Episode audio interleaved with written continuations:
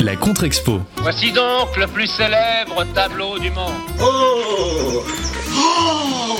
Oh, c'est magnifique. Oh, c'est magnifique. Oh, ça valait le détour. Un podcast de grande contrôle avec la compagnie Choc Nozoff. Oh là là. Regardez, c'est... Oh là là là là. Je t'envolais là, regardez ça. Oh, que c'est joli, c'est très joli. Oh Bonjour à toutes et à tous, bienvenue à Ground Control pour la contre-expo consacrée au Gréco au Grand Palais. Et j'ai euh, le plaisir et l'honneur d'avoir un invité aujourd'hui, Didier Rickner de la Tribune de l'Art. Bonjour Didier. Bonjour. La Tribune de l'Art, ça existe depuis combien de temps? 2003. Est-ce qu'on peut dire que la Tribune de l'Art, c'est le Mediapart de l'histoire de l'art? Oh, bah, écoutez, euh, euh, on nous dit aussi des fois que c'est le canard enchaîné, parfois Ouais. aussi. En tout cas, c'est. Euh, Parce qu'il y, a- il y a des scoops que vous avez donnés quand même sur, Ah bah, certaines, euh, sur certains scandales, Non, euh, notamment... Pour euh, l'histoire de l'art, je me compare pas ni à Mediapart ni au canard enchaîné, etc. J'essaye de faire de- surtout de l'information originale. Originale, c'est-à-dire que je vais la chercher moi-même. Donc il y a pas mal, oui, il y a pas mal de scoops dans la tribune de l'art. Il y en aura d'ailleurs un ce soir, pas très drôle, un scoop sur euh, malheureusement une attaque de plus euh, contre l'inaliénabilité des collections publiques. Et c'est une information que vous n'aurez ce soir que dans la tribune de l'art. Et dernière chose, en fait, le principe, donc, euh, les, les articles sont en ligne, librement, et au bout d'un petit moment, euh, ils sont réservés aux abonnés. Oui. Alors ça au départ, il y a, y une règle ou pas? Oui, oui, il y a une règle. La tribune de l'art est au départ totalement gratuite. Puis après, à un moment donné, il faut vivre. Donc, je vends de la publicité aux musées et aux, et aux, aux marchands de tableaux, aux ventes aux enchères. Puis, je veux développer le chiffre d'affaires également. Donc, euh, ce que je veux en, en même temps, c'est que la tribune de l'art soit lue. Elle est très lue, mais si elle n'est pas gratuite, elle sera beaucoup moins lue. Ce qui est gênant avec Mediapart, c'est que, par exemple, c'est que Mediapart, bah, on entend parler, mais on, des fois, on le lit pas parce que parce que Oui, c'est uniquement payant. Donc, la tribune de l'art est est gratuite pendant un mois, sauf pour quelques articles hors actualité. Au bout d'un mois, ça passe abonné, sauf pour les articles de combats patrimoniaux, pour lesquels je veux qu'ils continuent à être lus. qu'on va faire ensemble. D'abord, on va parler du Gréco, mais on va commencer avec quelques questions. Alors, j'ai commencé, j'ai fait des questions un peu histoire de l'art pour les nuls. Hein, euh, Rassurez-vous, on va avec Didier, on va quand même essayer de nous dire des choses sérieuses. Hein, je pense que vous compris que euh, on n'invite pas n'importe qui à la contre-expo. Pourquoi est-ce que le Gréco a eu une période comme ça où euh, il n'a pas été, on l'a jamais oublié de l'histoire de l'art parce que si vous regardez, il est présent régulièrement, même dans des dictionnaires de peinture du 17e, ainsi de suite. Mais enfin, c'est vrai que par rapport quand même à, à- à la place qu'il a peut-être eu dans l'histoire de l'art quand on, écrit cette histoire de l'art aujourd'hui, il y a eu des moments où euh, je, dirais qu'il était euh, un peu moins réputé. Et alors, je vais juste euh, commencer par une, proposition qui a été faite par un des, spécialistes du Gréco. Il insiste sur cette idée que dans l'école de peinture espagnole, à laquelle on rattache le Gréco, parce que même s'il a fait une partie de sa carrière en, Italie et tous ses débuts, l'apogée de sa carrière, c'est en Espagne. Et il dit, en fait, ce qu'il y a dans l'école espagnole, c'est qu'il n'y a pas de gravure. On n'a pas euh, la tradition gravée dans l'école espagnole. Ce que je trouve très intéressant, c'est que dans l'exposition, vous avez deux gravures de présentées. Du Gréco, en fait, alors c'est pas de lui, lui qui les a réalisées, mais on sait qu'il a recruté un, un graveur hollandais pour faire des gravures dans la fin de sa carrière, et que on a identifié aujourd'hui quatre gravures du Gréco. Mais dans l'inventaire après décès de l'artiste en 1614, il y a euh, 10 ou 12 plaques de cuivre qui sont prêtes à être gravées. Donc tous les spécialistes pensent, si vous voulez, qu'a priori Gréco en fin de vie s'est dit voilà, il faut que je diffuse mon œuvre. Il fait venir un graveur flamand et puis il n'a pas eu le temps de le faire. Et c'est vrai que dans l'école espagnole, a priori quand même, l'impact de la gravure et la tradition de la gravure est moindre. Or, il faut toujours le rappeler, la gravure c'est le, le- le moyen de diffusion capital des œuvres, euh, peut-être jus- jusqu'à l'invention de la photo euh, au 19e. Est-ce que Didier, pour vous, c'est une explication intéressante ça? Il y a un certain nombre de peintres, d'abord, dans l'histoire, qui ont été oubliés. On parle de Gréco, on pourrait parler de Caravage. Il y a un certain nombre de peintres qui sont oubliés et qui après sont redécouverts. Vermeer, par exemple, au 19e siècle. Euh, l'art Gréco était redécouvert à la fin du 19e, début du 20e siècle. Non, je pense que peut-être que des il y a plusieurs euh, choses. D'abord parce qu'il a beaucoup travaillé à Tolède et que bah, Tolède, euh, c'est pas Madrid. Je pense que vous avez raison. euh, L'absence de diffusion par la gravure doit jouer. Je pense aussi que Gréco, pour moi, se situe complètement dans ce maniérisme international. Ces, figures allongées, ces coloris très acides, ça, ça participe du maniérisme international qu'on trouve euh, à Prague, qu'on trouve à Fontainebleau, qu'on trouve à Utrecht, qu'on trouve un peu partout en Europe et qu'on trouve donc ici aussi, et que c'est pas forcément le, le style qui a été le plus aimé au cours du temps, puisque on aimait surtout Raphaël, par exemple. Je pense que ça participe de ça. Maintenant, pour- pourquoi il a été oublié lui et pas d'autres? Ça, je ne honnêtement, je préfère ne rien dire que de vous dire une bêtise. Mais je pense, non, mais je pense que l'élément dont vous parlez, parce que c'est vrai que euh, Tolède, alors j'ai plus la date exacte, mais en fait Tolède est, capitale de l'Espagne jusqu'à l'époque, juste euh, avant le Gréco, c'est-à-dire que Philippe II décide d'aller installer sa capitale à Madrid. Ce qui fait qu'en effet, Gréco va aller s'installer à Tolède au moment où finalement Tolède perd comme ça cette sorte de primauté euh, politique. Peut-être que euh, euh, le fait qu'il soit à Tolède, ça a été un avantage pour lui parce que euh, il a trouvé du boulot, il a trouvé des, peintures à faire, mais ça, a peut-être été aussi un inconvénient parce qu'en effet, c'est une ville qui va quand même passer un petit déclin et je crois que le déclin de l'artiste est lié peut-être au déclin de la ville aussi. Ça, c'est vrai que pour ça, je pense, que je suis d'accord avec vous, Didier, sur cette idée-là. Et il y a des incertitudes. On ne sait même pas, en fait, où est le corps du Gréco. Alors, il y a eu des trucs aussi complètement dingues. Un, un- un- homme de théâtre euh, espagnol et, et, et pas du tout spécialiste histoire de l'art, Arabal a fait un livre sur le Gréco et il y défend Mordicus, il dit qu'il est homosexuel. Alors ça, c'est moi, ça me paraît complètement dingue. D'ailleurs, peut-être juste une question là-dessus. Alors pas pas sur euh, la question, parce que c'est vrai qu'il y, y a eu des gens qui ont défendu Mordicus, l'homosexualité de Caravage, avec à mon sens des, des arguments qui historiquement pour les historiens de l'art sont, sont pas euh, patents. Euh, et, et je, je sais pas, mais on, on est quand même dans, dans un moment où il y a beaucoup de choses qu'on peut lire en ligne et ainsi de suite.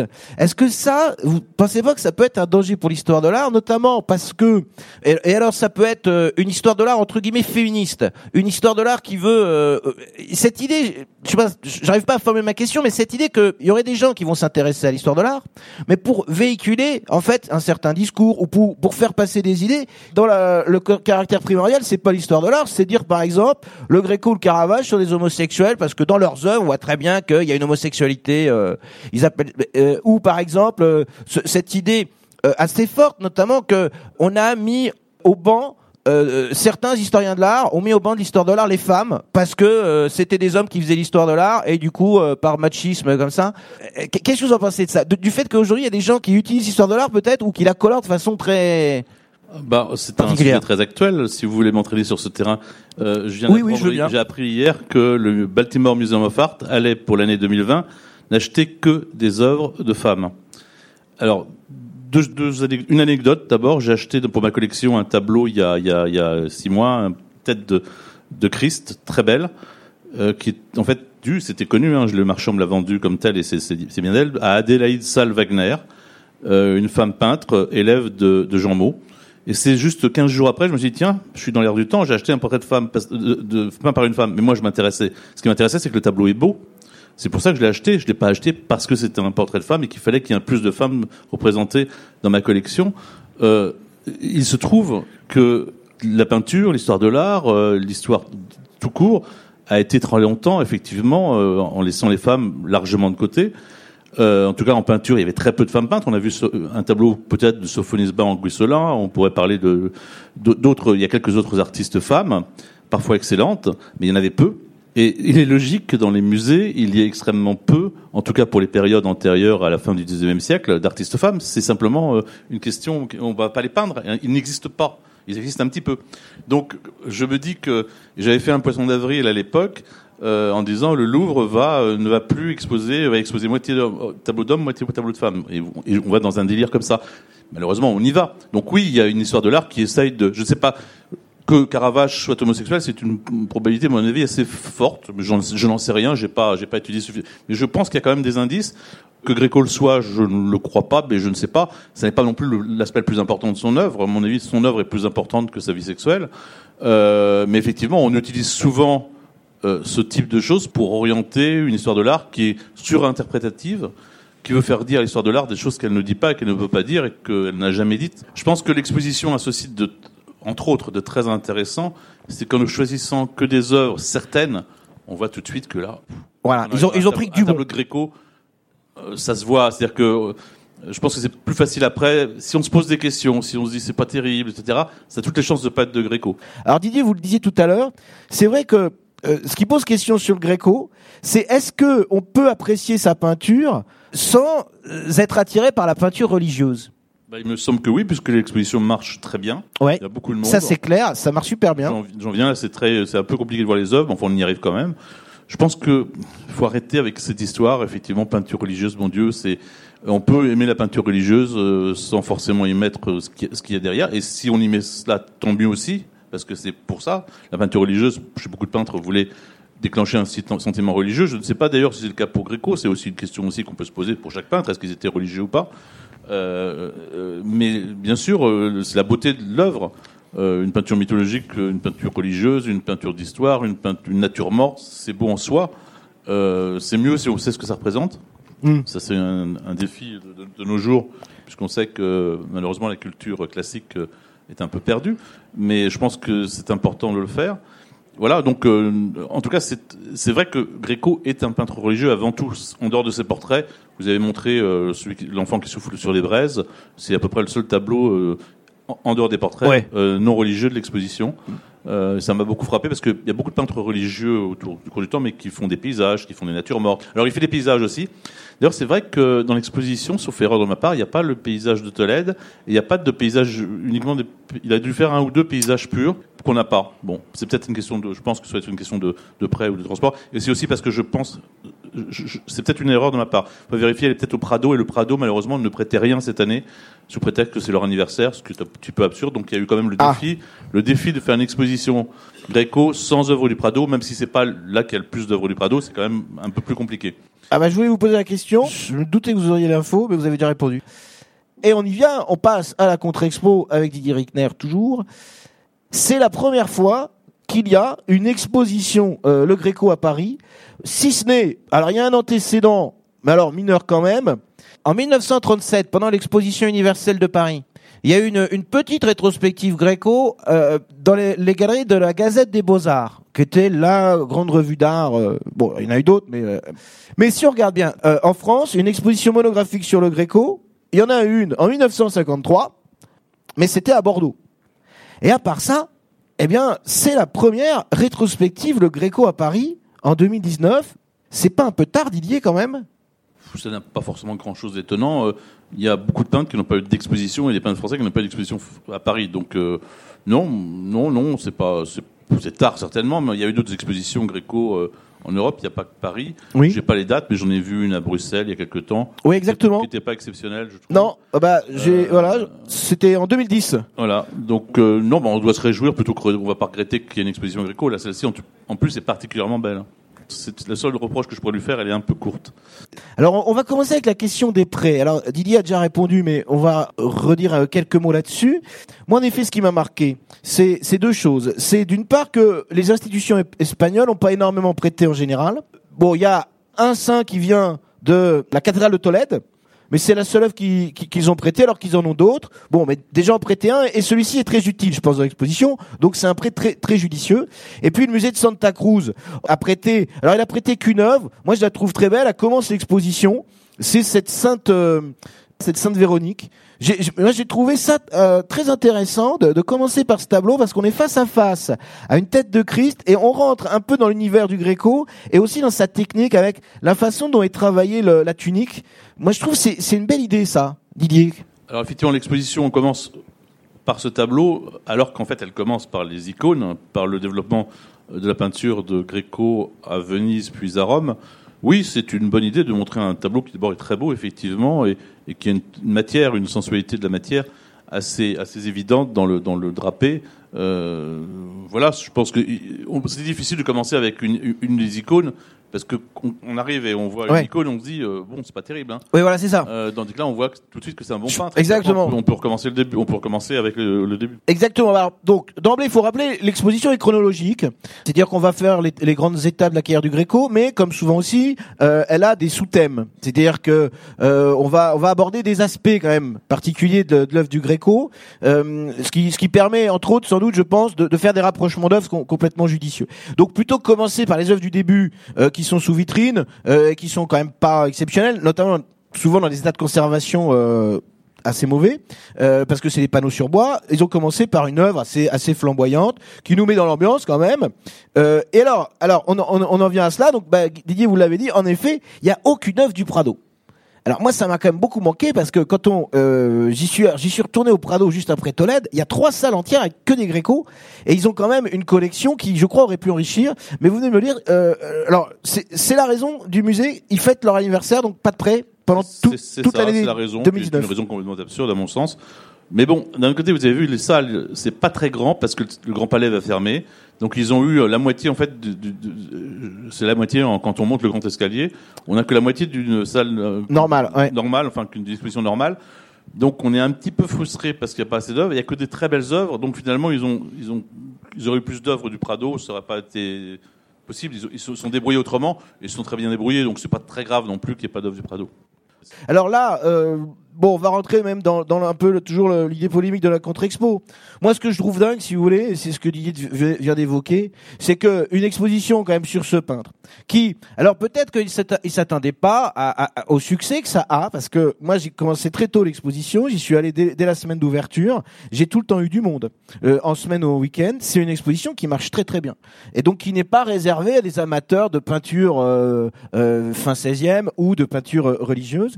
Euh, c'est comment peut-on faire une exposition sur le Gréco dans des salles si petites où en fait c'est l'exposition devient assez vite euh, insoutenable au niveau physique. Euh, alors déjà, je rappelle, en effet, l'autre côté, celle, c'est-à-dire la partie du Grand Palais qui donne sur euh, les Champs Élysées, et sur le métro euh, euh, euh, Champs Élysées Clémenceau. Cette partie, on l'a laissée ouverte jusqu'à l'ouverture de l'Expo Gréco pour que la FIAC puisse aller s'y installer.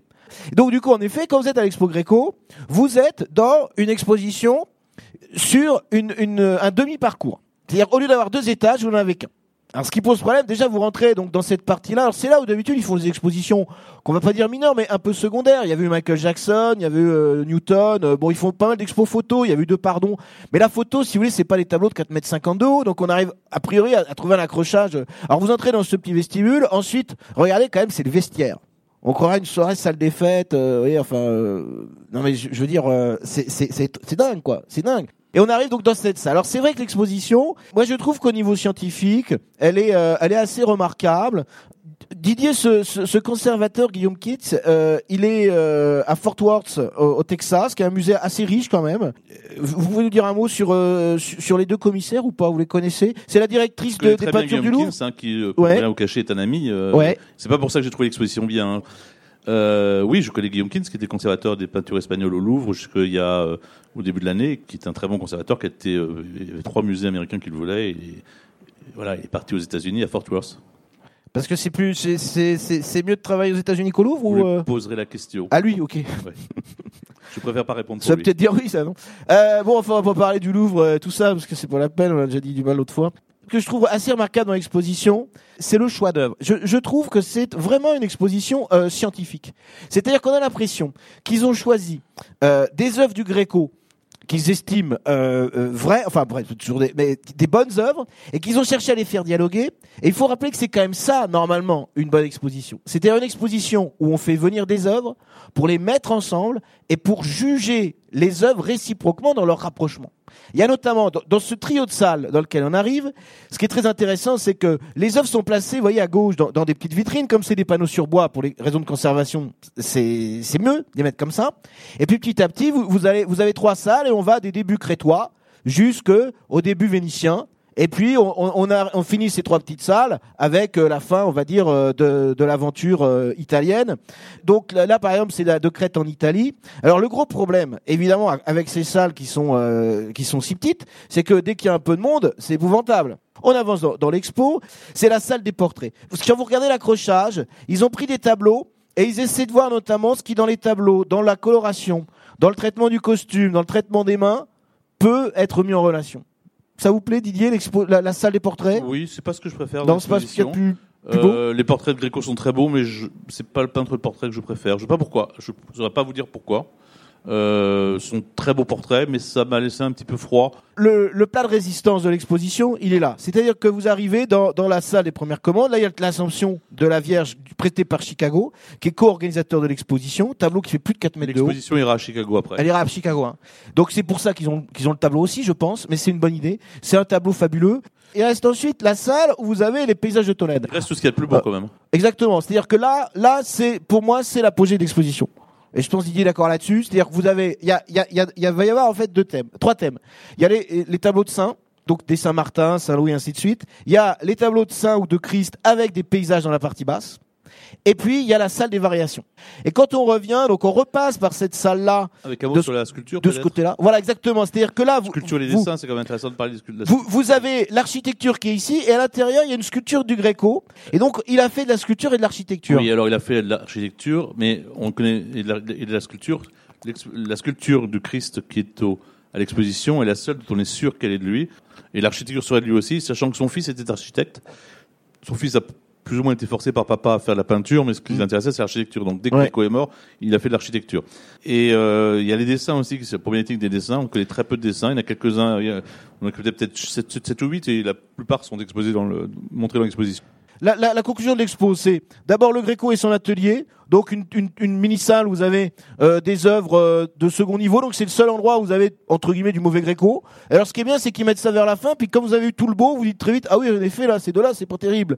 De l'autre côté, les dessins, et puis les deux dernières salles, c'est une salle où on revient sur la notion de variante, et je trouve qu'ils sont pénalisés encore une fois à cause de ces petites salles, parce que ce, ce quatuor d'œuvres, en fait, et Gréco en a fait plus que ça, c'est c'est toujours le, même sujet, le Christ euh, chassant les marchands du temple, il en a fait quatre versions, mais à, à quatre moments très différents de sa vie. Elles ont 40 ans d'écart, les, les quatre, et, et, et en fait, ça reprend l'idée de la variation qu'on avait au début, et on conclut avec la, dernière petite salle. Moi, je suis un peu resté sur ma fin, parce que la salle de- du Gréco, euh, d'après 1600, bah, il y a que trois œuvres en tout, mais enfin, il y a y, le tableau merveilleux de New York qui est au bout, euh, et ça se conclut euh, peut-être un peu vite, je trouve, cette, cette rétrospective. Le, le tableau qui manque, c'est le- Laocoon. Exactement.